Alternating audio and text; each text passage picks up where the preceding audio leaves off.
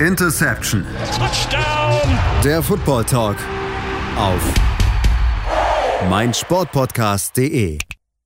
Interception Football Talk auf meinsportpodcast.de. Wir sind mitten in der Vorbereitung auf die NFL-Saison, nämlich äh, mitten in der Preseason. Und äh, mitten in der Preseason, das heißt für uns und das heißt für euch, dass wir uns natürlich mit der kommenden NFL-Saison hier beschäftigen müssen. Und wie könnten wir das denn besser tun als in unserer XXL-Saison-Vorschau. Ja, wir haben jetzt mittlerweile schon einige Divisions abgehakt. Mittlerweile sind wir im Süden angekommen. The Mighty South, ähm, die beiden Süd-Divisions AFC South und NFC South.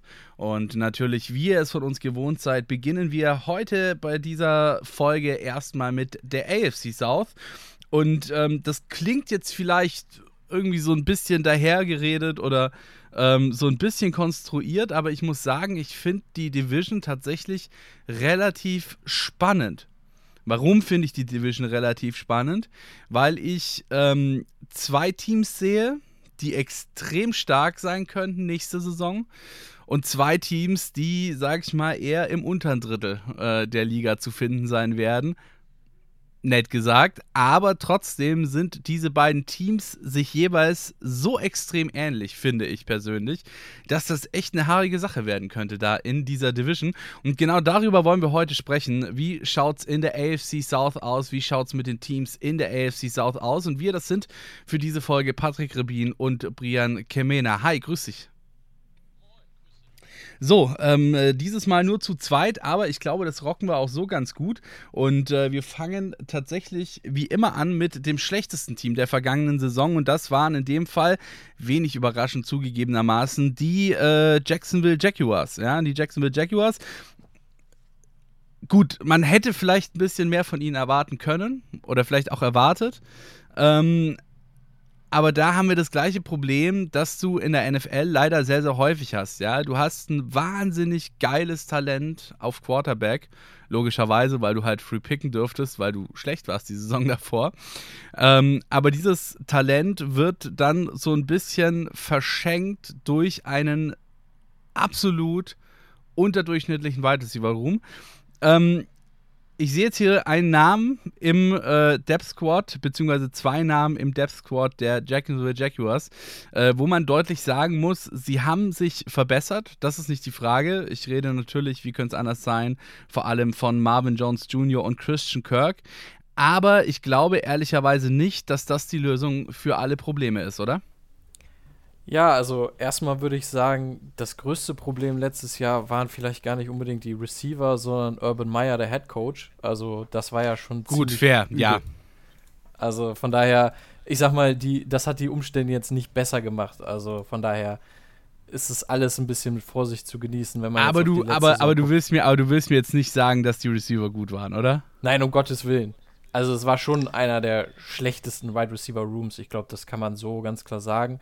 Äh, sie hatten DJ Chark noch, der hat aber am Ende nur vier Spiele gemacht. Ähm, es war immer so ein Spieler, bei dem ich dachte, Mann, das, das ist einer, dieses Jahr hat er den Durchbruch. Ja, dieses Jahr klappt's. Und irgendwie hat es nie so komplett geklappt, äh, was halt auch viel an Verletzungen lag. Aber ähm, da haben sie sich auf jeden Fall verbessert. Sie haben Christian Kirk verpflichtet, wie du es gesagt hast, auch wenn für sehr viel Geld.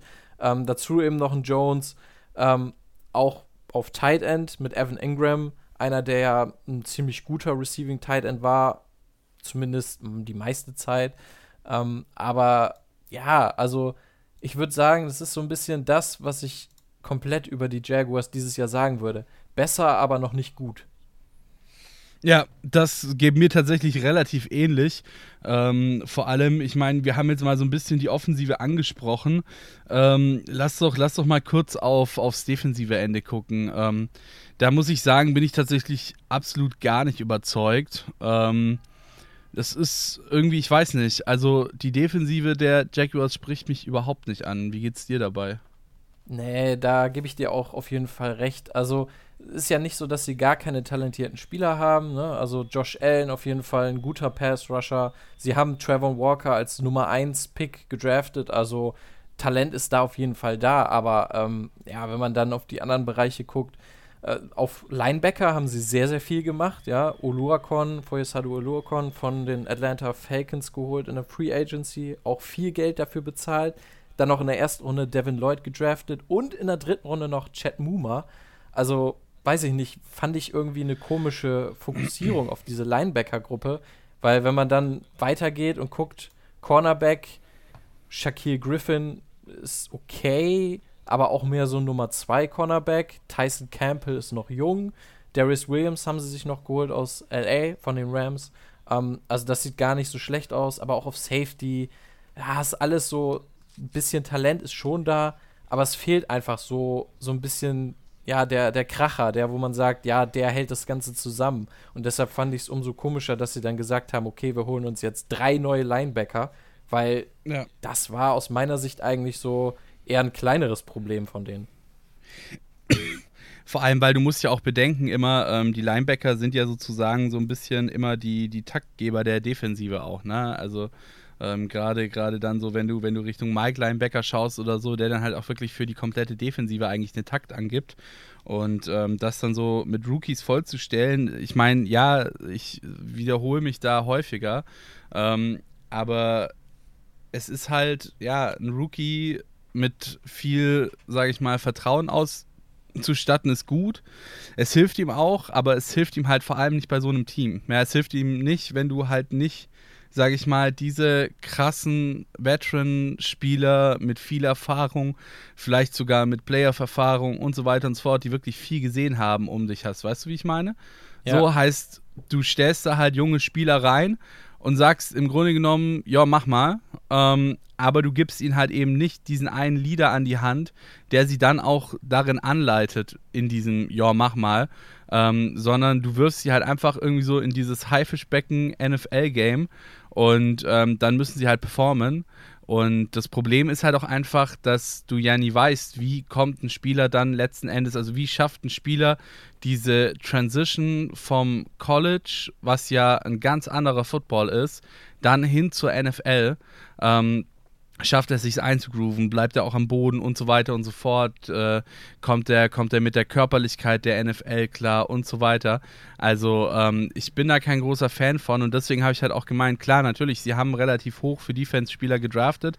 Ähm, sie haben mit, mit äh, Olukon auch sich einen, einen, einen neuen Defense-Spieler dazu gekauft, also nicht nur auf den Draft gesetzt, aber es ist mir einfach zu wenig, ehrlich gesagt, in der Defensive, oder? Ja, das, das was du auch gesagt hast, ähm, von wegen die Leute einfach so reinschmeißen, das ist ja auch so ein Ding bei Trevor Walker. Ich meine, ähm, man kann jetzt darüber diskutieren, war es jetzt richtig oder falsch, ihn da Nummer 1 zu picken. Fakt ist, er ist sehr talentiert und vor allen Dingen extrem, äh, extrem athletisch. Aber sein Problem war halt auch ein bisschen, dass er eben nicht die Production im College hatte. Er hat ja bei Georgia gespielt, die hatten sehr, sehr viele gute Defense-Spieler. Und da war er dann so einer, der so ein bisschen mitgeschwommen ist und auch davon profitiert hat, dass die anderen ihm so Räume frei gemacht haben. Ähm, und ja. das fehlt jetzt natürlich, weil jetzt kommt er natürlich Absolut. zum Team, das so ein bisschen das genaue Gegenteil ist, das einfach nicht viele Spieler hat, wie du es auch gesagt hast, die, an denen die anderen sich hochziehen können. Und dann forderst ja. du natürlich noch mehr von diesem jungen Spieler, der eh schon eigentlich ein größeres ja, Projekt ist, weil es wird ein bisschen dauern, bis der wirklich gut ist, äh, auch wenn er athletische Tools hat. Ähm, und das ist so ein bisschen die Gefahr, wo ich sage, ja, ähm, das kann gut sein, dass wir in zwei Jahren dann hier stehen und sagen, ja gut, der Spieler hat immer noch Talent, aber du hast es eben nicht geschafft, den richtig zu entwickeln, weil du ihm auch nicht die Spieler an die Seite gestellt hast, ähm, die ihm vielleicht helfen können. Ja, Nee, bin ich, bin ich, bin ich absolut bei dir, bin ich absolut bei dir. Ähm, aber dann lass uns doch noch mal so ein bisschen, dann lass uns doch noch mal so ein bisschen äh, in die in die Offensive gucken, okay? Ähm, wir haben jetzt gerade eben schon so ein bisschen über die über die ähm, über die Wide Receiver Situation und so weiter auch gesprochen aber trotzdem würde ich ganz gerne an der Stelle auch noch mal kurz stehen bleiben. Ähm, so, es ist halt, also ich weiß es nicht, ich verstehe auch diese Zusammensetzung irgendwie nicht so ganz, weil du hast halt Zay Jones geholt, der ist 27. Das ist nicht mehr unbedingt das jüngste Alter für einen NFL-Spieler, ja. Ähm, dann hast du ähm, Christian Kirk geholt, 25, ist okay, ähm, ist, ist so, würde ich mal sagen, vom, vom Alter her in der Prime. Ähm, Marvin Jones Jr. ebenfalls relativ alt.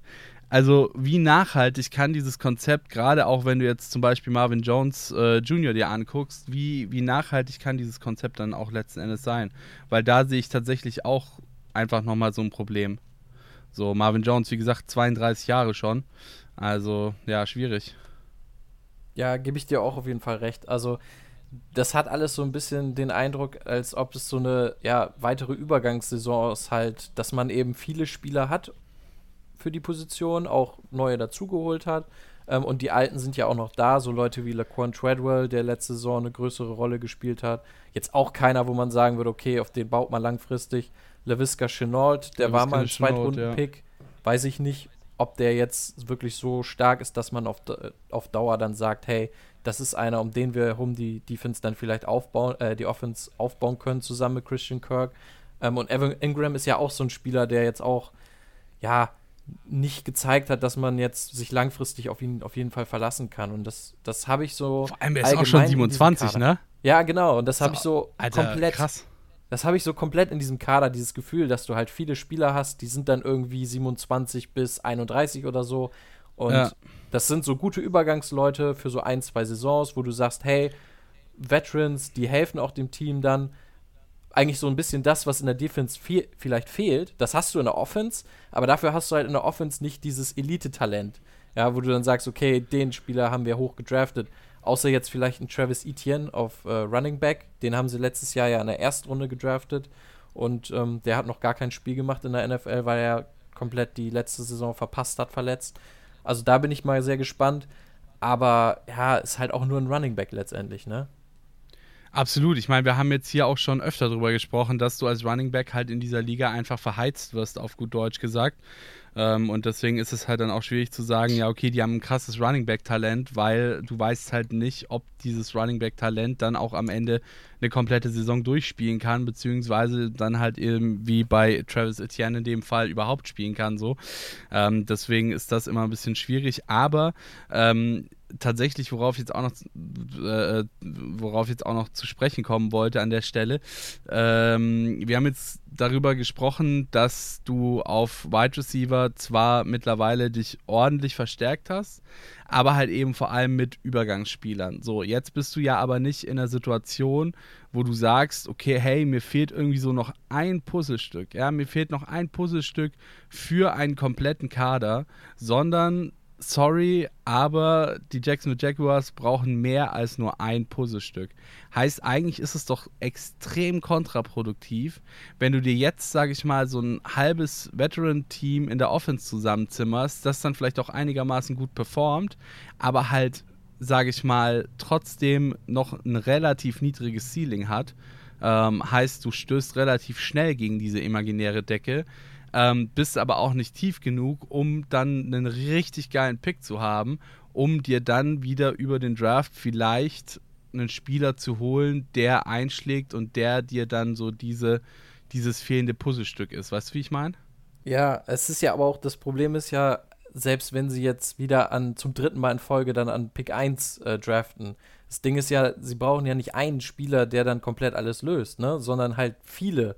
Und deshalb, das, das verstehst du Ja, genau, deswegen, nicht. genau, ja. genau, deswegen, genau, deswegen sage ich ja, es ist ja nicht so, dass du sagst, okay, mir fehlt nur noch ein, ein Spieler, den ich auch irgendwo mit der ersten Runde noch bekomme oder so, sondern es fehlt halt wirklich grundlegend einiges im Team, um dann dieses Ceiling, was momentan noch relativ niedrig ist, diese imaginäre Decke, um die dann eben weiter hochzuschrauben und dadurch dann letzten Endes halt auch, ja, so das zu sein, was du vielleicht sein möchtest. Ja, voll. Vor allen Dingen ist ja jetzt nicht so, als ob sie wie jetzt bei einem anderen Team, das auch in einer ähnlichen Situation ist, über das wir später noch sprechen, ähm, ist es ja nicht so, dass sie einen Quarterback haben, wo man sagt, ja, mal gucken, ob er es ist, aber wir haben auch nichts gro nicht groß was rein investiert und wenn das nicht ist, dann draften wir eben nach dieser Saison den neuen Quarterback und dann starten wir sozusagen erst richtig mit dem Rebuild. Sondern sie haben Trevor Lawrence, der kommt jetzt in seine zweite Saison.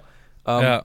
Ja, und eigentlich ist es ja so, dass du genau jetzt an dem Punkt sein willst, dass du eben angreifen kannst, dass du sagst, hey, wir haben ein richtig junges Team, wir haben super viel Talent, ja. ähm, wir haben jetzt einen neuen Head Coach, der gezeigt hat, dass er eine Offense aufbauen kann, äh, die einen Super Bowl gewinnen kann.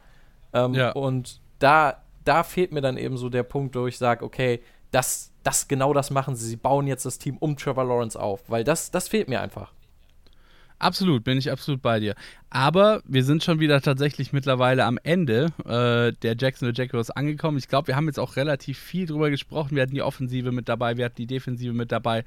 Wir haben erwähnt, dass sie einen neuen Headcoach haben. Jetzt ist natürlich die Frage, was glaubst du, wo landen sie am Ende? Also einmal, ich glaube nicht, dass sie schlechter sein werden als letztes Jahr. Ich glaube, das ist fast nicht möglich, ja, drei Siege zu holen. Also ich glaube, das wird besser sein. Äh, sie haben bessere Spieler, sie haben mit Doug Peterson einen guten Headcoach geholt. Ähm, und ich glaube auch, dass Trevor Lawrence sich steigern wird. Aber ich glaube letztendlich, äh, mehr als Platz 3 in dieser Division wird einfach nicht drin sein. Ja, da bin ich vollkommen bei dir. Also ich sehe sie tatsächlich auch auf Platz 3, was einfach daran liegt, dass ich ein Team noch definitiv hinter ihnen sehe. Ähm, also ja, gut, wie gesagt, nicht definitiv, also nicht extrem hinter ihnen sehe, aber schon nochmal so ein Stückchen hinter ihnen sehe, dass ich, glaube ich, relativ safe sagen kann, dass ich sie auf der 3 sehe. Und ähm, dementsprechend, ja, bin ich da vollkommen bei dir. Auch was du gesagt hast, mit der Verbesserung der Offensive vor allem, ähm, glaube ich nicht, dass sie schlechter sind als letzte Saison, sondern eher besser, sagen wir mal, vielleicht zwei Siege mehr oder so, dann bist du bei fünf Siegen. Ich glaube, das dürfte dem Talent des Teams relativ gerecht werden. Und ähm, dann bist du halt nicht letzter, sondern dritter. Hast aber, wie ich ja gerade eben auch schon ausgeführt habe, halt letzten Endes nichts gewonnen, weil du trotzdem keinen ordentlichen Pick bekommst, ähm, der dir einen möglichen Superstar garantiert in Anführungszeichen. Ich hoffe, ihr wisst alle, was ich damit meine. Ja, also du wirst nicht unter den Top 3 picken ähm, oder Top 4 so, und ähm, deswegen sehe ich halt einfach den Sinn dahinter nicht so ganz. Habe ich ja gerade eben schon ausgeführt. So, wir ähm, machen jetzt mal eine ganz kurze Pause und hören uns dann gleich wieder hier bei Interception Football Talk auf meinsportpodcast.de. Bis gleich. Schatz, ich bin neu verliebt. Was? Da drüben. Das ist er. Aber das ist ein Auto. Ja, eben. Mit ihm habe ich alles richtig gemacht. Wunschauto einfach kaufen, verkaufen oder leasen. Bei Autoscout24. Alles richtig gemacht. Da sind wir auch schon wieder zurück hier bei Interception, der Football Talk auf meinsportpodcast.de. Die Saison kommt immer näher und das bedeutet für uns, wir advancen immer weiter in unserer XXL-Saisonvorschau auf die kommende NFL-Saison. Mittlerweile sind wir bei der AFC South angelangt. Ähm, interessante Division, ich habe es gerade eben schon gesagt. Ich sehe tatsächlich da einen sehr, sehr tiefen Graben äh, in der Mitte durchlaufen sozusagen. Zwei Teams, die ich sehr, sehr gut einschätzen würde und zwei Teams, die ich sagen wir mal, nicht ganz so gut einschätzen würde. Äh, über eins der beiden Teams haben wir gerade eben schon gesprochen. Ich glaube, das zweite Team kommt jetzt, denn wir gehen natürlich wie immer von Worst to Best ausgehend von der letzten Saison. Und das zweitschlechteste Team der letzten Saison in dieser Division, das waren die Houston Texans 4 und 13, Win und Loss Record. Ja, und es tut mir sehr leid, äh, liebe Texans-Fans, wenn ihr uns zuhört. Aber ich glaube nicht, dass ihr dieses Jahr vier Siege holt, oder Brian? Wie siehst du das? Also, man muss ja sagen, man hat es ja letztes Jahr schon nicht gedacht, dass sie vier Siege holen. Also es war ja. Ja, fair. also es war ja die, die Wetten darauf, dass, dass die Texans kein Spiel gewinnen oder den Nummer 1 Pick haben, waren ja echt eigentlich äh, ziemlich safe. Von daher, es war ja schon eine ziemliche Überraschung, dass sie dann überhaupt vier, vier Siege geholt haben. Ähm, ah, ich, ich tue mich da schwer. Also ich, ich sehe sie auf jeden Fall ähm, als kleiner, kleiner Spoiler, ich sehe sie auf jeden Fall hinter den Jaguars dieses Jahr, ähm, weil einfach das Team an sich doch noch sehr weit weg ist. Und ich glaube, das, das wissen sie auch in Houston. Ähm, sie haben sich ja äh, äh, nach der Saison von Head Coach David Cully entlassen. Trotz dieser eigentlich ja echt okayen Saison für, dafür, dass man eben ja wusste, es wird sehr, sehr schwer. Ähm, und äh, hat Lovey Smith verpflichtet. Der war ja letztes Jahr schon Defensive Coordinator bei den Texans. Ähm, und für mich hat das eben so alles den Charakter, dass du eben weiterhin sagst, okay, das wird jetzt noch so eine Übergangssaison. Wir haben mit Davis Mills in der dritten Runde einen Quarterback gedraftet, 2021, ähm, wo wir sagen, hey, der war letztes Jahr echt okay. Ja, war ja durchaus eine positive Überraschung. Ähm, und den wollen wir uns jetzt nochmal angucken. Aber wir wissen halt auch, dass wir nicht viel gewinnen werden. Und ähm, ja, nach der Saison gucken wir dann mal, ob wir im Draft eben irgendwie einen Difference Maker mit einem hohen Draft-Pick äh, verpflichten oder vielleicht sogar den neuen Quarterback. Ich wollte gerade sagen, weil das ist halt auch wieder so ein Team, wo halt einfach extrem viel fehlt, ja. Also, sorry, ähm, wenn wir jetzt gerade eben drüber gesprochen haben, dass uns irgendwie äh, so ein bisschen die Wide Receiver nicht ganz so passen, ja, wenigstens haben sie welche bei den Jaguars. Weißt du, wie ich meine? Mhm. So, hier, wenn wir gucken, du hast Brandon Cooks, ist okay, kann man nicht meckern, sage ich mal, ja. Ähm, hat Down-Jahre gehabt, hat aber auch schon Jahre gehabt, in denen er wirklich einiges gezeigt hat. Philipp Dorset, genau das Gleiche, im Grunde genommen, ja. So, du hast von ihm hast du bei den Patriots vor allem auch Jahre gesehen, wo er teilweise extrem geile Spiele hatte, wo er ähm, extrem geile Catches hatte, wo er auch wichtige Catches hatte. Und dann ist es, weiß ich nicht, wie wenn sich so eine Erdspalte aufgetan hätte, die aber niemand gesehen hat. Ähm, und er in diese Erdspalte reingefallen und verschwunden wäre. Weißt du, wie ich meine? Mhm. So. Und ansonsten hast du halt einfach nicht viel. Ja, Running Back, wie gesagt, ist halt ein schwieriges Thema, weil sehr verletzungsanfällig. Marlon Mack an sich okay. Ähm, Rex Burkhead auch okay. Wow, wow, wow. Ähm, hat Damian Pierce Season, ja? Damian Pierce, Viertrunden-Pick für alle Fantasy-Spieler draußen. Das ist ein richtiger Sleeper. Okay, gebe ich dir. Ähm, schauen wir auf die Wide Receiver: Brandon Cooks, Chris Moore, Jalen Camp, Johnny Johnson III, Nico Collins, Philip Dorsett, Jester Rogers, John Matchy III, Chris Conley, Connor Whittington, Drew Estrada, dann Titan Brevin Jordan. Muss ich noch weitermachen eigentlich? Ernsthaft? nee, also du hast schon recht. Also ich finde es bei Brandon Cooks immer krass. Der ist erst 28. Das kommt mir vor, als wäre der schon 20 Jahre in der Liga. Ähm, ja, absolut. Äh, der hatte letztes Jahr auch tatsächlich wieder über 1000 Yards. Ich meine, das finde ich, es ist halt so ein Receiver, wo du halt echt nichts sagen kannst. Ja, ist ab und zu mal verletzt, aber der ist halt super solide. Mehr sogar als solide, ja. der ist halt echt gut. Ähm, aber dahinter, du hast es schon gesagt, das sind halt viele Namen, die man schon mal gehört hat, die jetzt aber auch noch nie so wirklich gezeigt haben, dass sie wirklich Nummer zwei Receiver sein können. Ähm, Nico Collins. Ja, gut, und ist vielleicht noch ganz interessant. Sorry, wenn ich, sorry, wenn ich dich ganz kurz unterbreche. Ja, ja ähm, ich sehe auch ganz klar natürlich, dass Brandon Cooks da der Nummer 1 Wide Receiver ist in diesem Team, aber wie gesagt, und ja, er hat, habe ich ja vorhin gesagt, er hat seine guten Saisons gehabt, aber dann hat er eben auch wieder Saisons gehabt, die halt, sage ich mal, durchschnittlich waren so. Und als Wide Receiver Nummer 1 darfst du halt eigentlich keine durchschnittliche Saison haben, weil du ja so ein bisschen das Team auch tragen musst. Und wenn wir jetzt darüber sprechen, dass die anderen Wide Receiver halt nicht so pralle sind, dann musst du halt noch mal ein bisschen mehr tragen, als wenn du jetzt, sag ich mal, zwei sehr gute Wide Receiver und zwei okay Wide Receiver und ein paar Rookies im Team hast. Ja, gebe ich dir. Ist jetzt ja auch nicht so, als ob sie irgendwie einen Tight End hätten, der jetzt richtig krass ist, so ein Travis Kelsey oder so, wo man wirklich sagt, okay, das ist der Nummer 1 Receiver. Ja, da sind dann auch so Leute, okay, Brevin Jordan, junger Mann, war aber auch nur ein Fünf-Runden-Pick letztes Jahr, der hat ja ein bisschen was gezeigt. Dann haben sie noch Farrah O'Brown. Ja, und dann wird es schon dünn. Also, äh, ich, ich weiß, was du meinst. Ähm, da fehlt halt schon noch sehr viel. Und ich finde es gut, dass sie Cooks gehalten haben, aber also, ja, da hätte man auch definitiv noch mehr machen können. Ja, bin ich, bin ich auf jeden Fall bei dir.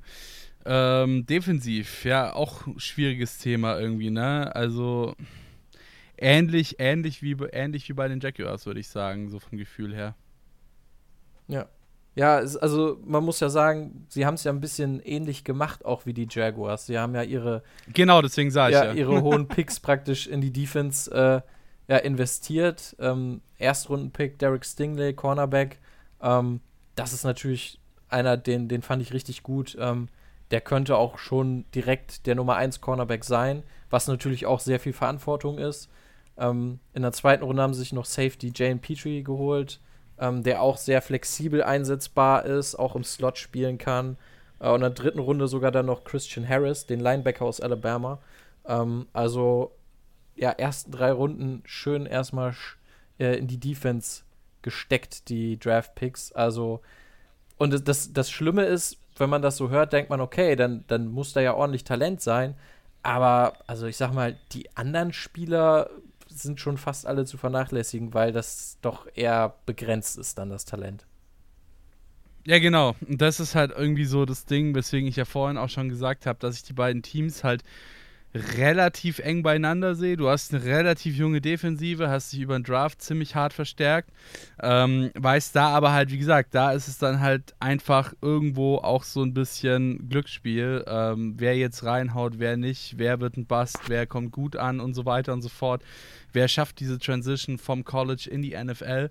Ähm, das ist halt einfach immer so ein bisschen das Problem. Und dann hast du bei den Texans auch einfach die sage ich mal, qualitativ schlechtere Offense. Und ähm, da sehe ich vor allem einfach den Vorteil von den Jaguars, oder? Ja, auf jeden Fall. Also man kann ja auch alleine über Quarterback sagen, was man will, aber ich denke, ähm, es wird jetzt keiner ernsthaft widersprechen, wenn man sagt, okay, Trevor Lawrence ist der talentiertere. Ähm, und von daher, ich gehe auch davon aus, dass die Texans ja eine schwierige Saison vor sich haben. Aber wie gesagt, bei den Texans habe ich auch das Gefühl, das ist denen bewusst. Ja, sie haben jetzt wahnsinnig viele Picks eingesammelt äh, mit de, im Deshaun Watson Trade. Also es ist jetzt so, okay, jetzt sind sie an dem Punkt, wo sie sagen, jetzt fangen wir unseren Rebuild an. Ja, ja, ja, da bin ich auf jeden Fall bei dir. Ähm, so, und wenn wir jetzt mal so ein bisschen auf die Trainerbank schauen, du hast gerade eben ja auch schon gesagt, Lavi Smith ähm, neuer, neuer Head Coach äh, bei den äh, Houston Texans.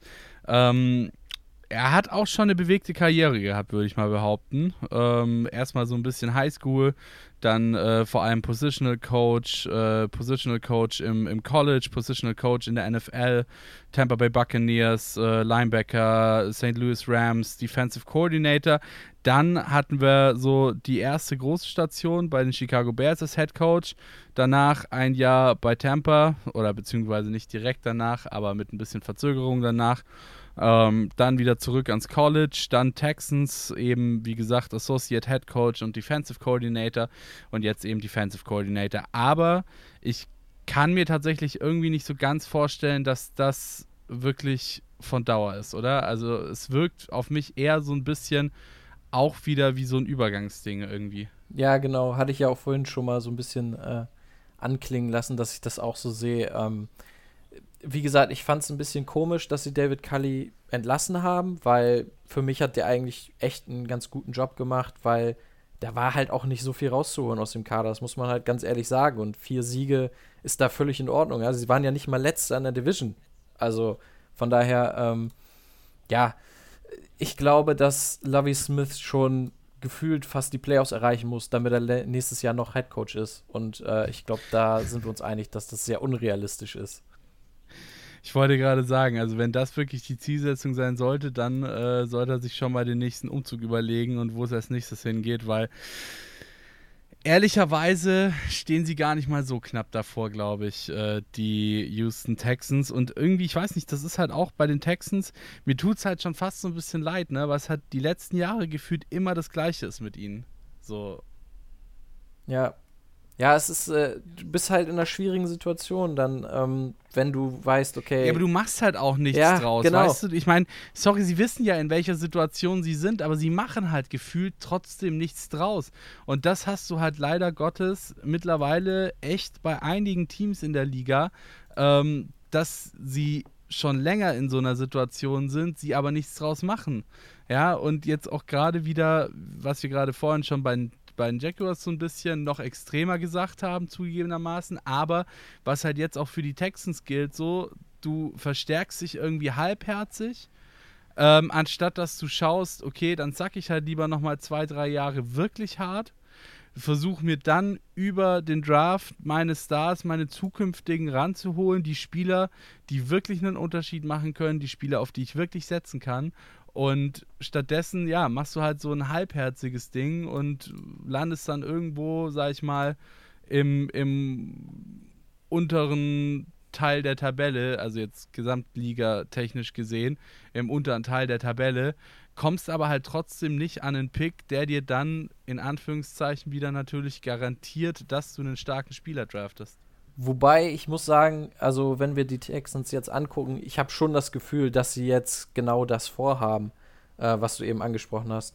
Also, dass sie jetzt wirklich sagen, okay, ähm, wir gehen komplett auf Draft, wir gehen komplett auf Rebuild. Man hat ja jetzt auch nicht wahnsinnig viele Spieler verpflichtet. Du hast es ja gesagt, ähm, die Spieler, die man verpflichtet hat, waren auch mehr so Kaderfüller gefühlt. Ähm, von daher, also ich muss ganz ehrlich sagen, ich habe bei den Texans schon das Gefühl, dass sie jetzt kapiert haben, okay, das und das müssen wir machen, um wieder nach oben zu kommen. Die Frage ist halt, ob sie das dann wirklich dauerhaft auch, auch diesen Weg gehen und nicht dann irgendwie nächste Saison sagen, okay, jetzt haben wir irgendwie das Gefühl, äh, dass wir ganz gut sind und dann genau den Fehler machen, den du sagst, eben, dass sie ähm, sagen, hey, wir wollen jetzt Erfolg haben, ähm, was vielleicht gar nicht so realistisch ist. Naja, gut, ich meine, man muss halt auch dazu sagen, fairerweise, es ist ein harter und steiniger Weg so, ja, das ist nicht das Ding. Ähm, aber trotzdem sollten sich manche Teams da vielleicht dann doch eher noch so ein bisschen hinterfragen und gucken, was gut für sie ist.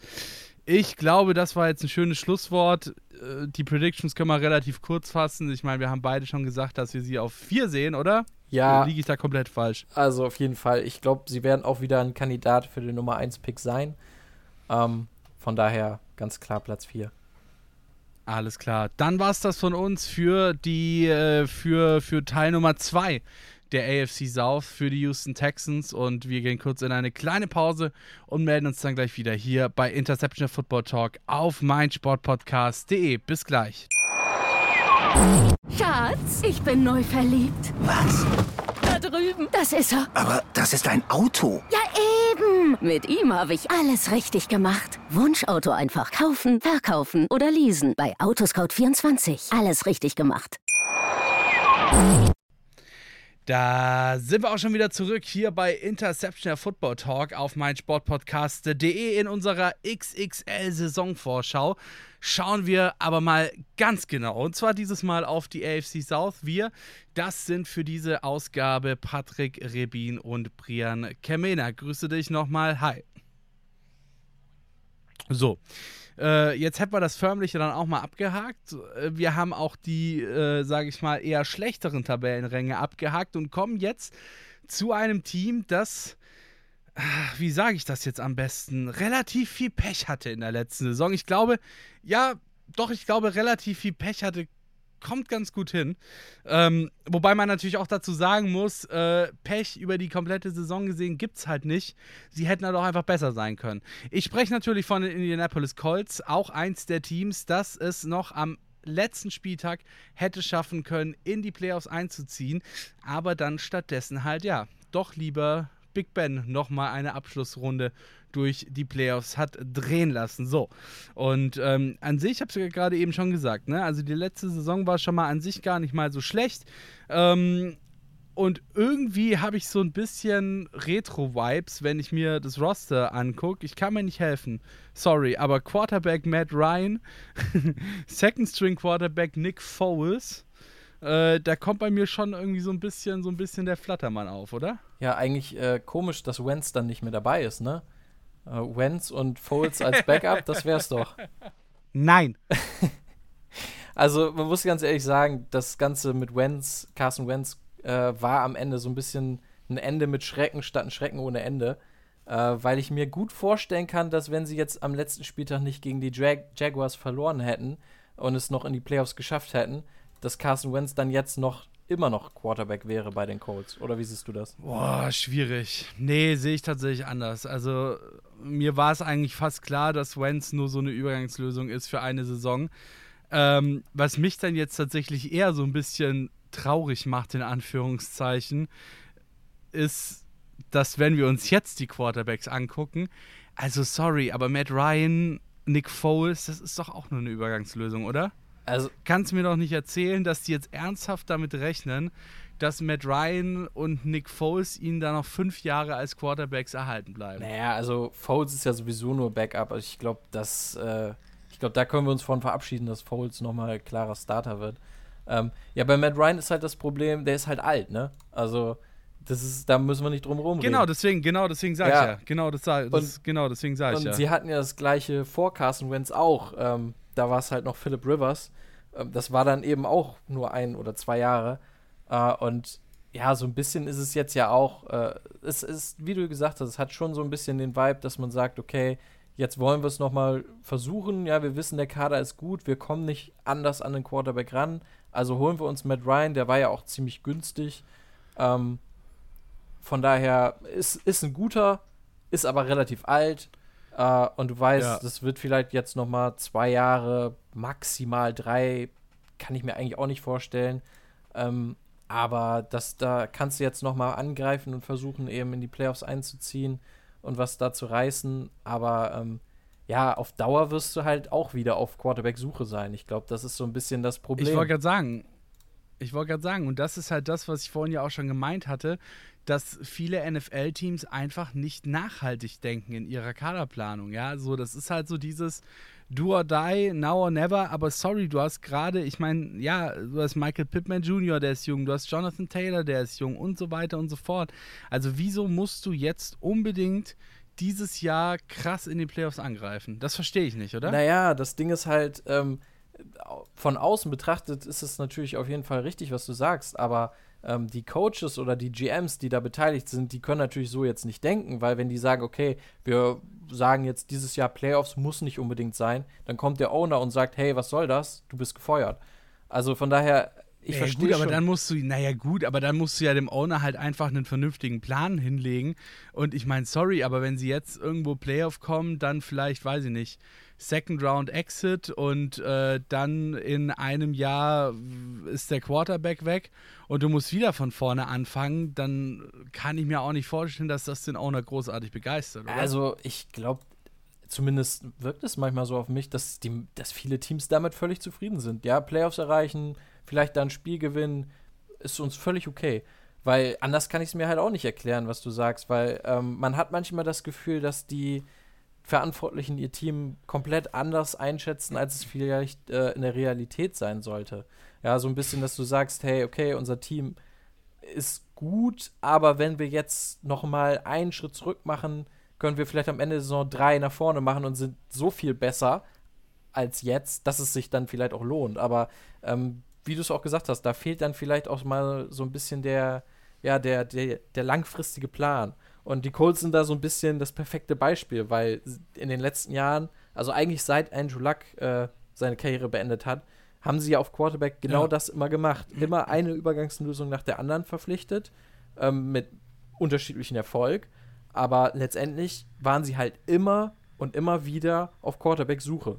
Und äh, ich glaube, das ist so ein bisschen das große Problem, ähm, was über den Colts an sich schwebt, weil der Kader an sich ist eigentlich zu talentiert, als dass du sagst, okay, wir sagen jetzt mal, die Saison äh, nehmen wir halt irgendwie, gehen wir dann eben mit Nick Foles durch die Saison und wissen, okay, Playoffs sind wahrscheinlich nicht drin, aber dafür haben wir dann einen höheren Pick und können danach dann angreifen. Ich glaube, dafür ist der Kader an sich zu, zu, äh, zu talentiert, aber ja, also ich sehe, was du meinst und ich verstehe es auch und äh, ich würde dir auch tatsächlich da durchaus zu, äh, zustimmen. So, dann würde ich sagen, werfen wir doch jetzt hier auch mal ein bisschen einen Blick auf die Defensive. Und ich muss sagen, mir gefällt, was ich sehe. Ja, also Quiddy Pay, DeForest Buckner, ähm, Yannick Ngakwe, ähm, Stephon Gilmore natürlich. Also ich muss sagen, es ist ordentlich in der Defensive, oder? Ja, wie eben schon gesagt, das ist eigentlich ein richtig guter, richtig guter Kader. Ne? Du hast, ähm, finde ich, auch den Trade, dass du einen Rock Yassin ähm, getradet hast zu den Raiders und dafür einen Ga äh, Yannick Ngakwe bekommen hast. Jetzt hast du wirklich ein Pass Rush, Pass mit Quiddy Pay eben, dem Erstrunden-Pick aus dem letzten Jahr mit Ngakwe, mit DeForest Buckner in der Mitte. Ähm, du hast immer noch einen der Top-Linebacker mit Darius Leonard. Ähm, und ja, Stefan Gilmore, selbst wenn man sagt, okay, der ist jetzt nicht mehr der super, Superstar Cornerback, ist er immer noch richtig gut. Und ähm, Eben, Also- das ist der Punkt. auf jeden Fall ist es eine sehr, sehr interessante Defense und ich glaube auch eine, die, die sehr überraschen kann. So, dann äh, ist natürlich, wir haben jetzt ähm, über die Quarterbacks vorhin gesprochen, wir haben darüber gesprochen, dass Matt Ryan jetzt nicht mehr unbedingt der Jüngste ist, ja. Heißt natürlich aber auch gleichzeitig, wenn er nicht mehr der Jüngste ist, seine Knochen sind auch nicht mehr die jüngsten. Wie siehst du denn seinen Schutz? Ja, also was, was sagt dir diese O-Line? Äh, Matt Pryor, Quentin Nelson, Ryan Kelly, Danny Pinter und Braden Smith. Also auf jeden Fall schon mal besser als bei Atlanta. Also da kann, glaube ich, äh, Ryan sich ein bisschen freuen, dass er, dass er weg ist. Weil, ähm, ja, Quentin Nelson, Ryan Kelly, Braden Smith, das sind schon richtig, richtig gute Leute. Äh, und sie haben ja auch in der dritten Runde Bernhard Reimann, den Österreicher, gedraftet für Left Tackle.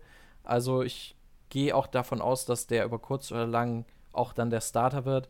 Ist natürlich immer so die Frage bei einem Drittrunden-Pick, okay, wie lange dauert das, bis er wirklich ähm, ja auch sich akklimatisiert hat an die Liga. Ähm, aber er ist auf jeden Fall ein talentierter Gut, wobei Mann. ich auch Und ähm, Wobei ich auch sagen, wobei, wobei ich auch ehrlicherweise sagen würde, ähm, dass es jetzt nicht unbedingt selten ist, dass ein guter äh, Tackle auch mal in der dritten Runde weggehen kann. Weißt du, wie ich meine? Weil ich glaube, dass viele Teams da schon sehr, sehr biased sind, was eher die Skill Positions äh, an höheren Positionen angeht. ja, auf jeden Fall. Vor allen Dingen, Reimann ist ja auch jetzt schon ein bisschen älter. Ich glaube, sowas schreckt dann auch häufig mal äh, die GMs ab. Also, Ja, Ich habe ihn auch tatsächlich höher gesehen als dritte Runde, von daher, ähm, da hatten sie letztes Jahr Eric Fischer, der war jetzt nicht so überragend, muss man ganz ehrlich sagen. Äh, von daher, also es ist halt, sie haben halt alle anderen Positionen eigentlich echt gut besetzt. Und da denke ich, können sie diese eine Schwachstelle, ähm, ja, Schwachstelle in Anführungszeichen, weil man eben nicht weiß, wie die äh, Spieler da performen werden, können sie sich, glaube ich, leisten. Vor allen Dingen, wenn du daneben dann eben Quentin Nelson hast, der, denke ich, auch sehr viel helfen kann. Ja, absolut. Ähm, gut, ich meine, Left Tackle ist ja dann auch nochmal so ein bisschen eine andere Geschichte, ne? Ähm, ich meine, als Left Tackle bist du schon eine ja, Lebensversicherung für deinen Quarterback. Äh, deswegen sollte das natürlich klappen, aber natürlich, klar, ähm, solange dein Left Guard dann äh, ordentlich was auf dem Kasten hat, kann der ja auch mal auf deine Seite raushelfen oder so. Ähm, insofern ist da dann noch nicht alles verloren. Ich habe es gerade eben schon gesagt, Jonathan Taylor, Michael Pittman Jr., irgendwie so ein bisschen die, die Juwelen der Offensive gefühlt bei den, bei den Indianapolis Colts. Ähm, sind beide noch relativ jung, aber haben trotzdem auch schon ordentlich was gezeigt letzte Saison. Ne? Wie schätzt du die jetzt ein? Also ähm, was, was kann man sich von denen erhoffen? Gerade natürlich auch nochmal, was jetzt, sage ich mal, nochmal eine Leistungssteigerung angeht. Also ich glaube, sie werden auf jeden Fall den Fokus schon relativ stark aufs Running Game legen. Ähm, Jonathan Taylor hat ja letztes Jahr eine richtig, richtig starke Saison gespielt. Äh, und ist ja jetzt nicht so, als ob die Offensive Line richtig schlecht wäre oder so. Also von daher, ähm, da wird ihm, glaube ich, dann auch nochmal geholfen. Äh, und ich glaube, das wird einfach ein, ja, schon ein ziemlich großer Fokus sein. Ähm, so ein bisschen, du hast die Wide Receiver angesprochen, Pittman natürlich, sie haben noch Alec Pierce in der zweiten Runde gedraftet. Aber ja, insgesamt habe ich da schon so ein, zwei Fragezeichen, weil ähm, letztes Jahr waren noch Zach Pascal und T.Y. Hilton dabei. Die sind beide weg. Von daher, die Receiver sind so ein Punkt, wo ich sage, ah, da hätte man vielleicht noch ein bisschen mehr machen können, als nur einen Spieler in der zweiten Runde zu draften. Sie verlassen sich ja auch so ein bisschen darauf, dass Paris Campbell endlich mal äh, den Durchbruch schafft. Ja, aber der hat jetzt in drei Jahren NFL äh, gerade mal 15 Spiele gemacht. Also da bin ich auch relativ skeptisch. Dann hatten sie auf Tight End noch einen Jack Doyle letztes Jahr, der hat seine Karriere beendet. Also, pff, ja, ich muss sagen, die offensiven Waffen, da habe ich so ein paar Fragezeichen. Deshalb glaube ich auch, dass sie eben noch stärker vielleicht als letztes Jahr äh, auf ja eben das Running Game setzen. Ich wollte ich wollt gerade sagen, man merkt halt, dass sie wirklich dann eben ihren Fokus auf Jonathan Taylor haben und ähm, da eben auch das Running Game haben wollen. Wobei, ja, ich wiederhole mich an sich echt ungern und echt selten. Aber Running Backs werden in dieser Liga halt einfach letzten Endes ziemlich, ziemlich hart verheizt. Und deswegen ist es immer ein bisschen schwierig, wenn du dich dann so extrem auf deine Running Backs verlässt. Dann würde ich sagen, was das mal erstmal. Wir kommen langsam Richtung unserer Prediction und ich habe es ja gerade, ich habe es ja gerade eben schon angekündigt, ähm, dass ich, äh, sage ich mal, zwei Teams unten relativ eng beieinander sehe und zwei Teams oben relativ eng beieinander sehe. Jetzt ist natürlich die Frage, welches von den beiden Teams, die jetzt noch übrig sind, sehe ich dann auf zwei und welches sehe ich auf eins. Und ich muss ehrlicherweise sagen, dass ich die Indianapolis Colts auf der zwei sehe. Ähm, eben aufgrund dieser, sage ich mal, kleineren Probleme, die sie in ihrem Team letzten Endes haben. Ja, also du hast, sag ich mal, bei den Wide, Receiver, bei ist es so ein bisschen unklar, wie gut die dann letzten Endes reinhauen werden. Ähm, klar, du hast mit Jonathan Taylor einen sehr, sehr starken Running Back, aber ist halt bei Running Backs auch immer die Frage, machen sie die Saison durch, machen sie die Saison nicht durch und so weiter und so fort. Dann kannst du dich natürlich auch als Defensive 1A drauf einstellen, wenn du weißt, okay, ja, strugglen so ein bisschen, was ihr, was ihr Passing Game angeht alles klar, wir stopfen die Box voll und gucken, dass der Running Back nicht durchgeht, so, beziehungsweise passen dann auch auf, dass keine, keine großen Slant Routes offen sind oder so und äh, gucken, dass der, dass der Running Back dann auch nicht die kurzen Routen sich abgreift und alles ist gut. Äh, alles andere geben wir ihnen, aber da lassen wir sie nicht die Big Points machen.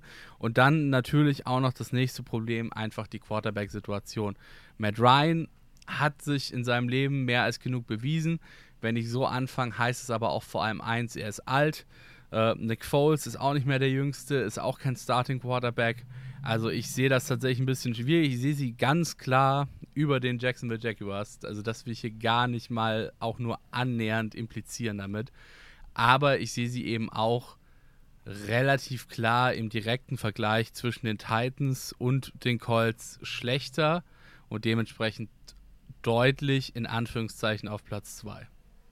Ah, da, da gehe ich tatsächlich mal nicht mit.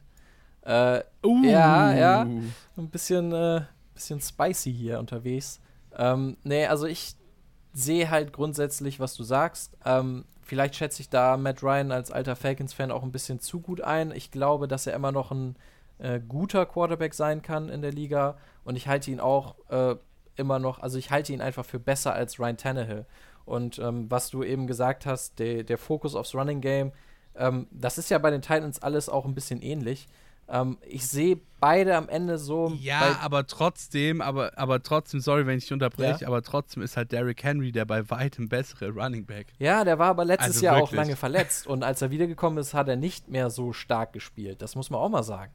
Also in den Playoffs war das nämlich dann nicht mehr so die Henry-Show. Von daher, ich bin halt bei Running Backs auch immer super vorsichtig, weil es halt sehr schnell gehen kann, dass der dann plötzlich abbaut. Ich meine, reden wir später bestimmt noch drüber. Ähm, letztendlich kommen wir zu den Colts zurück. Ich habe sie bei 10 oder 11 Siegen äh, und letztendlich kann ich dann auch eine Würfe, äh, eine, eine Münze werfen, weil ich beide Teams extrem nah beieinander habe. Ich nehme jetzt einfach mal die Colts, auch um ein bisschen Abwechslung zu schaffen.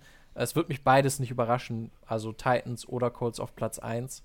Aber ähm, ich gehe am Ende dann mit dem in meinen Augen besseren Quarterback äh, und sage dann, okay, der macht dann vielleicht in dem einen Spiel gegen die Titans den Unterschied und dann gewinnen sie eben ein Spiel mehr oder haben den direkten Vergleich gewonnen äh, und sind dann am Ende auf Platz 1.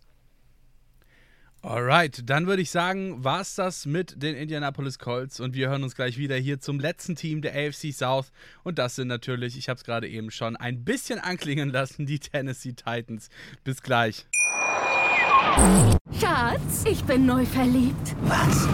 Da drüben. Das ist er. Aber das ist ein Auto. Ja, eben. Mit ihm habe ich alles richtig gemacht. Wunschauto einfach kaufen, verkaufen oder leasen. Bei Autoscout24. Alles richtig gemacht. Sind wir wieder zurück hier bei Interception der Football Talk auf mein Sportpodcast.de. Diese Ausgabe mit Patrick Rebin und Brian Kemena. Bei uns geht alles, äh, bei uns dreht sich äh, alles in dieser Folge um die AFC South. Äh, wir sind mittlerweile nämlich schon im Süden angekommen mit unseren mit unserer XXL-Saisonvorschau auf die kommende Saison.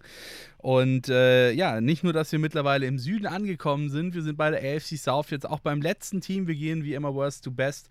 Dementsprechend haben wir schon gesprochen über die Jacksonville Jaguars, über die Houston Texans und natürlich auch über die Indianapolis Colts und kommen jetzt zum einzigen Playoff-Team aus der letzten Saison in dieser Division. Und das waren natürlich, wie könnte es anders sein, die Tennessee Titans, ja, die großen Tennessee Titans mit dem äh, großen Quarterback Ryan Tannehill, oder? Ja, die, äh, der Nummer 1 äh, Rank, das Nummer 1 Team in der AFC letztes Jahr, ne? das darf man auch nicht vergessen. Ja, ist richtig. Aber jetzt, äh, ich meine, du hast meine, du hast, ich, ich muss sagen, Chapeau, wie du, wie du meine etwas äh, spitze Frage äh, mit Ryan Tannehill äh, umschifft hast. Ja, du, wenn es darum geht, irgendwie sich äh, vor ja, solchen Fragen zu drücken, da weiß ich genau, wie das geht. nee, also Dreister Ja, Kerl. Also Ryan Tannehill, ne? Äh, das erste, was ich mir dazu angeguckt habe, nächstes Jahr, wenn man ihn nach dieser Saison entlassen würde, äh, dann hätte man in Anführungszeichen nur 18 Millionen Dead Cap. Also ja. Dazu in der dritten Runde ein das ist schon, Quarterback das ist schon dein zweiter Hottake für unsere Hottake-Folge dieses Jahr, glaube ich, ey. Ja, ich, du, also ich bin nicht der größte Tannehill-Fan, sagen wir es mal so. Äh, er, er, hat durchaus gut gespielt in den letzten Saisons, das kann man auf jeden Fall nicht äh, wegreden. Aber ich glaube, wenn du einen Spieler wie Malik Willis in der dritten Runde draftest, dann machst du das auch mit einem Plan. Ähm, klar, es ist in Anführungszeichen nur ein Drittrunden-Pick, das darf man auch nicht vergessen. Ähm, aber für mich war er der talentierteste Quarterback im Draft und ähm, ich kann mir einfach sehr gut vorstellen, dass man eben dieses Jahr dann nochmal guckt, hey, ja, klappt's mit Tannehill, schaffen wir da den großen Wurf in den Playoffs? Äh, und wenn nicht, dann könnte, könnte ich mir gut vorstellen, dass es dann äh, heißt Ciao Tannehill und Hi Malik Willis. Naja, gut, aber ich meine, wenn du so überlegst, also Jimmy Garoppolo und Jacoby Brissett wurden damals ja auch als mögliche Nachfolger von Tom Brady bei den Patriots gehandelt. Äh, und trotzdem hat er beide aber mal sowas von um Meilen, um Längen überlebt in der Liga, oder? Also in seinem Team. Ja, gut. Ja, klar, aber ich, also ich weiß jetzt nicht, du willst jetzt aber nicht Tom Brady mit Ryan Tannehill vergleichen, oder? Ich würde niemals Gotteslästerung betreiben. Das, das wäre mir, das, das, das läge mir, nichts läge mir ferner. Nein, äh, nein, nein, mir ging es gerade nur um quasi die Logik des Arguments.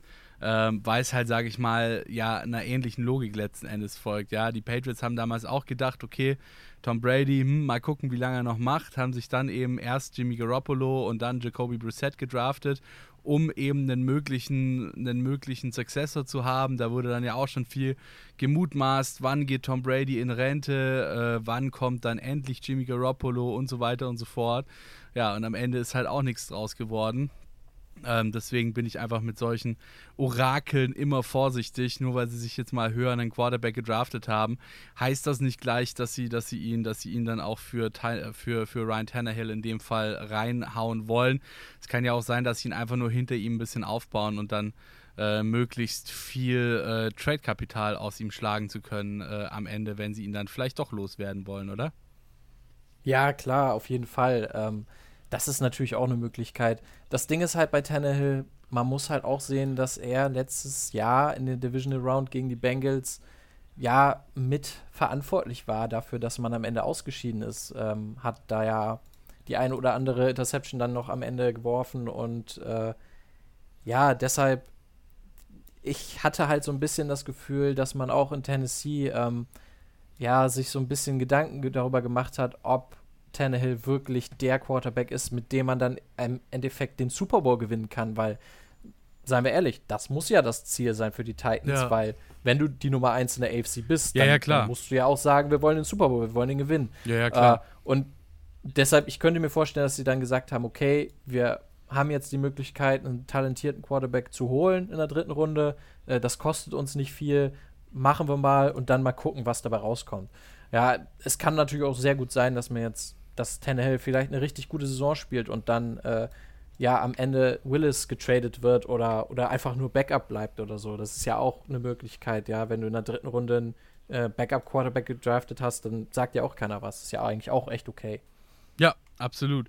Ähm, aber ich würde sagen, bevor wir jetzt hier uns noch weiter in Sachen Tannehill und äh, Malik Willis äh, äh, verstricken, sorry, ähm, schauen wir einfach mal weiter im, im Depth-Chart und, und gucken uns die einzelnen Positionen mal so ein bisschen an. Ich glaube, über Running Back müssen wir nicht großartig sprechen, oder? Äh, Derrick Henry, wahrscheinlich einer der besten Running Backs der Liga.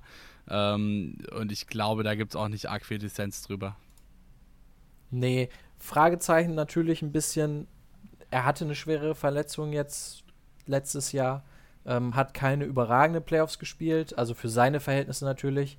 Ähm, dass er immer noch eine ja, wobei, wobei Liga du musst ist, ja, das ist auf jeden Fall klar. Ja, wobei ich meine, du musst ja sagen oder um, sag ich mal, für seine Ehrenrettung auch so ein bisschen sagen, ähm, er hat zwar keine überragenden Playoffs gespielt für das, was er eigentlich spielen könnte, aber ähm, jetzt hat er noch mal eine komplette Offseason gehabt, um sich wieder fit zu kriegen nach dieser Verletzung. Also ähm, ich würde das jetzt tatsächlich nicht, was dann letzte Saison nach seiner Verletzung sofort in der Offseason war, äh, äh, äh in der, in der, sorry, in der Postseason war, äh, würde ich jetzt tatsächlich nicht mit dem vergleichen wollen, was er jetzt dann nach einer kompletten Post und dann Offseason ähm, theoretisch wieder reißen könnte, oder? Ja, ja, auf jeden Fall. Also ich wollte es nur anmerken, es ist halt auch gerade bei Running Back immer so eine Sache, ähm, Das, das kann auch schnell mal sein, eine Verletzung und dann kommst du irgendwie nicht mehr so richtig zurück. Das geht halt schneller, als man denkt, auch wenn es jetzt sehr unwahrscheinlich ist bei einem Derrick Henry, der ja schon eine ziemliche Maschine war in den letzten Jahren. Ja, dann würde ich mal sagen, schauen wir uns mal den Receiving Core an. Äh, und das würde ich sagen, sieht auf jeden Fall mal ganz ordentlich aus. Äh, du hast mit Robert Woods, hat sie immer so ein bisschen, ich fand's, ich, ich fand's ziemlich witzig tatsächlich, weil ähm, das war ja immer so ein, so ein bisschen so ein, so ein Fair Share damals äh, noch bei den Rams zusammen mit Cooper Cup. Ja, es war immer so, Robert Woods hat ungefähr die Hälfte ähm, der, der äh, Pässe bekommen äh, und äh, Cooper Cup hat immer so ein bisschen die Hälfte der Pässe ungefähr bekommen. Und äh, kaum ist Robert Woods dann eben, spielt keine Rolle mehr, dann geht Cooper Cup komplett auf in dieser Rolle als Wide Receiver Nummer 1 und spielt die Saison seines Lebens, aber gleichzeitig zeigt es halt eben, finde ich, auch so ein bisschen, dass Robert Woods halt auch echt ein starker Wide Receiver ist. Ähm, ist auch nicht mehr der allerjüngste, aber kann deinem Team, glaube ich, schon noch was bringen. Ähm, ja, Nick, Nick Westbrook Akin ist okay. Ähm, glaube ich. Also ich meine, man kann nicht meckern, aber es ist jetzt auch nicht der Wide Receiver, wo sich alle Teams alle fünf Finger nachlecken würden. Ähm, Austin Hooper, den kennst du auch noch ganz gut. Ja, also man merkt halt schon ganz klar, AJ Brown ist einfach weg und ähm, du kannst, sie haben es eigentlich ganz gut gemacht. Äh, sie haben eben nicht gesagt, wir holen uns jetzt genau einen Spieler, sondern sie haben versucht eben verschiedene Spieler zu holen, um den dann zu ersetzen. Ja, Robert Woods eben von den Rams, muss man aber abwarten, hatte einen Kreuzbandriss letztes Jahr, also auch nicht so hundertprozentig sicher, wie er performen wird. Dann in der ersten Runde hat man ja noch Traylon Burks gedraftet, der ja auch so ein, ja, so ein bisschen verglichen wurde vorher mit AJ Brown, so vom, vom Stil her, wie er spielt. Also da haben wir dann eigentlich auch schon so den logischen Nachfolger. Ähm, und eben Austin Hooper dann auf Tight End, wo du sagst, okay, wir verteilen jetzt eben ähm, ja die Workload auf verschiedene Schultern anstatt eben wie vorher auf einer. Was man auch nicht vergessen darf, man hatte letztes Jahr auch noch Julio Jones. Der hat zwar auch verletzungsbedingt jetzt nicht so überzeugen können, das muss man auch sagen, aber der fehlt dir natürlich auch. Also das Receiving Core sieht auf jeden Fall ganz, ganz anders aus als letztes Jahr. Ähm, okay, dann mal Stichwort AJ Brown.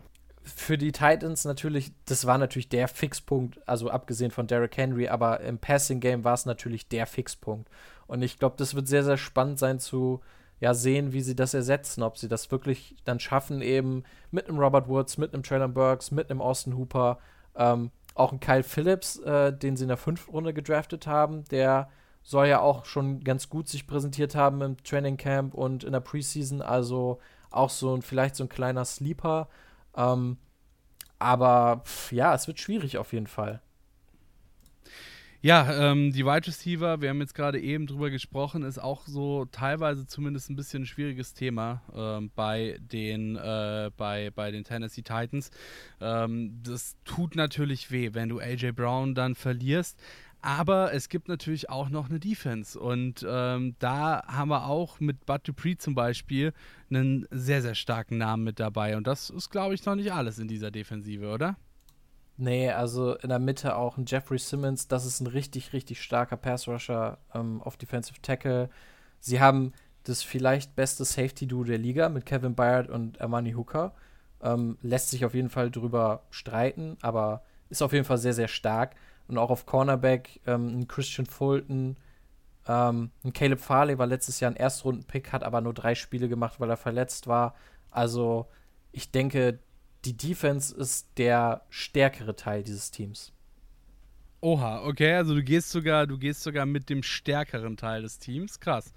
Äh, so weit würde ich jetzt nicht gehen, tatsächlich, weil, wie gesagt, alleine halt schon die Präsenz von Derrick Henry äh, mir Angst machen würde und ich tatsächlich Angst hätte, wenn ich sagen würde, die Defensive ist besser als die Offensive, dass Derrick Henry irgendwann bei mir vor der Tür steht äh, und mir sowas von äh, einen bösen, bösen Tackle ansetzt. Aber gut, wenn du meinst, du willst es riskieren, dann äh, mach das ruhig. ja, manchmal muss ich mich auch aus dem Fenster lehnen. Ja, ich habe halt ein bisschen einfach, ich sehe die Fragezeichen vielleicht noch ein bisschen größer bei den Receivern, ähm, wo ich sage, okay, AJ Brown weg, das ist halt ein Rückschritt. Ja. Und die Defensive ist halt zusammengeblieben, größtenteils. Also da sehe ich jetzt nicht, dass man irgendwie schlechter wird. Gut, wobei tendenziell würde ich schon behaupten, dass ja auch an sich eher die Offensive bisher so, dass äh, die große Stärke war, oder? Also natürlich, die Defensive ist gut, keine Frage, aber trotzdem, wenn du jetzt die letzte Saison nimmst und äh, die beiden Teamteile, sage ich mal, miteinander vergleichst, dann sehe ich die Offensive oder die Offensive von der letzten Saison schon stärker als die Defensive vom reinen Faktor für den Teamerfolg her jetzt bei den, bei den Titans. Ja, gut, wobei ich würde tatsächlich da sagen, dass es eigentlich bei fast allen Teams so ist, dass, also es gibt nur die wenigsten Teams schaffen es wirklich, ähm, dass die Defense das Team trägt. Also ich glaube, man braucht heutzutage schon eine gute Offense, um wirklich erfolgreich zu sein. Ähm, dafür sind auch die Regeln einfach heutzutage so ein bisschen angepasst, dass die Offenses einfach ja doch mehr zum Erfolg kommen können. Aber ich habe halt das Gefühl, dass es dieses Jahr so sein könnte, dass sie wirklich eine richtig, richtig starke Defense haben. So eine wirkliche Top 5, Top 10 Defense vielleicht. Ähm, und eine gute Offense, ja. aber nicht so gut, wie sie es vielleicht letztes Jahr waren. Okay, alles klar. Ich glaube, das, ich glaube, das ist relativ fair, wenn wir das so sagen. Ähm, aber dann würde ich sagen, schauen wir doch jetzt einfach mal ähm, äh, in Richtung unserer Predictions. Ähm, und ich habe es ja gerade eben schon letzten Endes dadurch gesagt, dass ich die Indianapolis Colts auf der 2 sehe, ähm, dass ich die Tennessee Titans auf der 1 sehe, eben weil ich halt nicht gegen ein Team mit Derrick Henry wetten möchte. Ähm, du hast die starke Defensive angesprochen. Ähm, auch so finde ich Ryan Tannehill, ja, er ist jetzt nicht der Prototyp Superstar Quarterback, aber er ist ein absolut fair and square, okayer Quarterback, ähm, mit dem du auch was erreichen kannst. Dann haben wir es ja gerade eben auch schon gesagt, natürlich tut der Weggang von oder der Abgang von AJ Brown weh, aber sag ich mal, wenn Robert Woods es halt schafft, aus sein, oder von seiner Verletzung wieder äh, so zurückzukehren, wie er da bei den Rams gespielt hatte, dann sehe ich da auf jeden Fall schon einen sehr, sehr guten Receiver. Nick Westbrook Akeen, wie gesagt, auch zumindest mal average, wenn nicht sogar above average ein bisschen, also auch auf jeden Fall absolut in Ordnung. Ähm, Austin Hooper auch absolut in Ordnung. Also ich sehe tatsächlich nicht, ähm, wieso die äh, Tennessee Titans schlechter sein sollten als die Indianapolis Colts in der nächsten Saison. Ja, gehe ich grundsätzlich durchaus mit. Ähm, also ich habe beide halt super eng zusammen. Ich glaube, die Colts werden ein bisschen besser sein als letztes Jahr. Dann vielleicht ja. statt neun Siege zehn und die Titans eben ein bisschen schlechter als letztes Jahr. Dann eben vielleicht auch zehn Siege und dann kommt es auch wirklich auf die direkten Duelle an. Also ich glaube, da kannst du mit beiden wenig falsch machen.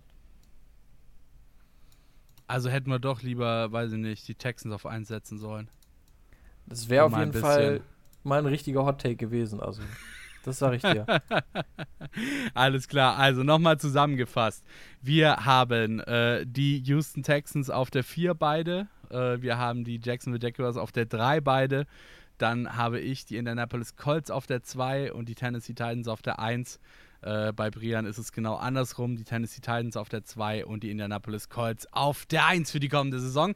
Ähm, wenn ihr andere Meinung seid als wir, wenn ihr vielleicht doch der Meinung seid, dass die Houston Texans auf die 1 gehören, dann schreibt uns wütende Briefe, DMs, äh, äh, äh, weiß ich nicht, Drukos, Drykos und natürlich auch gerne Kommentare bei Instagram. Ihr wisst ja, wo ihr uns findet. At InterceptionFT bei Twitter und Instagram und Interception Football Talk bei Facebook. Auch da sind wir tatsächlich noch zu finden. Das war es dann auch. Und äh, in der nächsten Ausgabe, ja, da wird es auch wieder spannend. Da beschäftigen wir uns dann natürlich mit dem zweiten Südteam äh, und äh, mit der zweiten Süddivision der NFC South. Und äh, ich sag mal so, da ist das auch relativ spannend. Deswegen, also hört nochmal unsere alten Podcasts nach. Äh, hört auch gerne dann nächste Ausgabe wieder rein, wenn es hier bei uns heißt Interception der Football Talk auf meinsportpodcast.de. So long, wir hören voneinander. Schatz, ich bin neu verliebt. Was?